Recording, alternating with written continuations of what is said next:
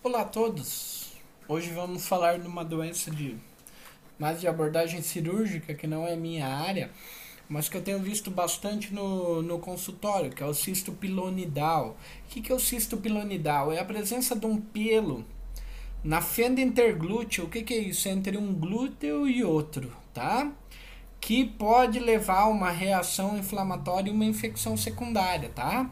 É, ela tem também um nome antigo, esse cisto pilonidal, que era a doença do Jeep, né? Porque era da, das pessoas que, que, que, trabalhavam com Jeep naqueles assentos desconfortáveis, né? Acabavam inflamando esse pelinho, né? Uh, é, é bastante é comum em mais comum em homens, tá? É, geralmente acomete homens com um pouquinho mais de peso, né? Obesidade sendo aí fator de risco mais uma vez, né? Apresenta muita recorrência, tá? É 22% no primeiro ano, então de cada 10, 2 vão recorrer no primeiro ano, tá? É, pode ocorrer um aumento ali das chances de um, de um câncer nesse local, dessa inflamação crônica, mas a incidência é de 0,1%. Quais são os fatores de risco para ter esse cisto pilonidal? Obesidade, sedentarismo, muito pelo, irritação local ou trauma para aquele pelo inflamar, história familiar, né? Pai que tem. É, fenda interglútea entre o glúteo ali profundo e com excesso de pelos e más condições de higiene. Bom, qual que é a apresentação clínica? É, por que, né? Por que, que ele acontece? É, eles acham que é um a, a, os, aliás, a fisiopatologia é que seja um defeito genético. A pessoa já nasce com essa essa essa possibilidade, né, de fazer esse cisto. Por isso que não é todos que tem, né? É uma, uma pequena parte da, da população, tá? É, mas lógico que você nasce com essa predisposição, mas você tem que fazer ali. É, é, você tem que adquirir também o cisto, né? Você tem que ter o processo inflamatório, você tem que ter aqueles fatores de risco, a fricção, né?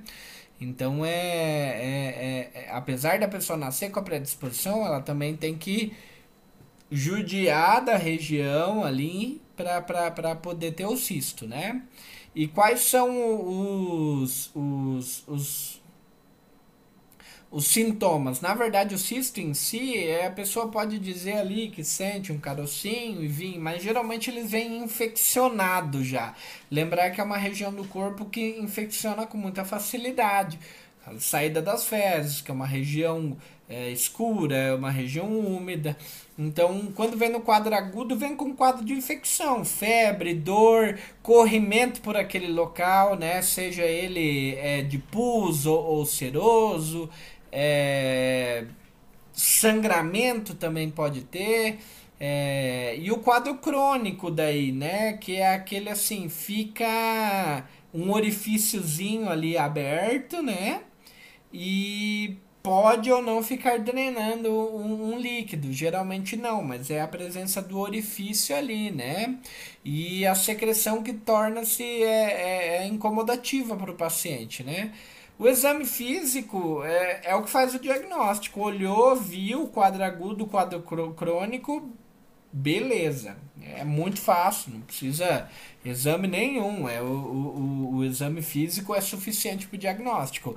Qual que é a abordagem? Nós temos a abordagem do quadro agudo. Se ele não for um quadro agudo muito grave, que exige às vezes que faça um cortezinho para drenar aquele pus, antibiótico e, e calor e repouso e anti-inflamatórios é mais suficiente, mas tem uma alta taxa de recidiva.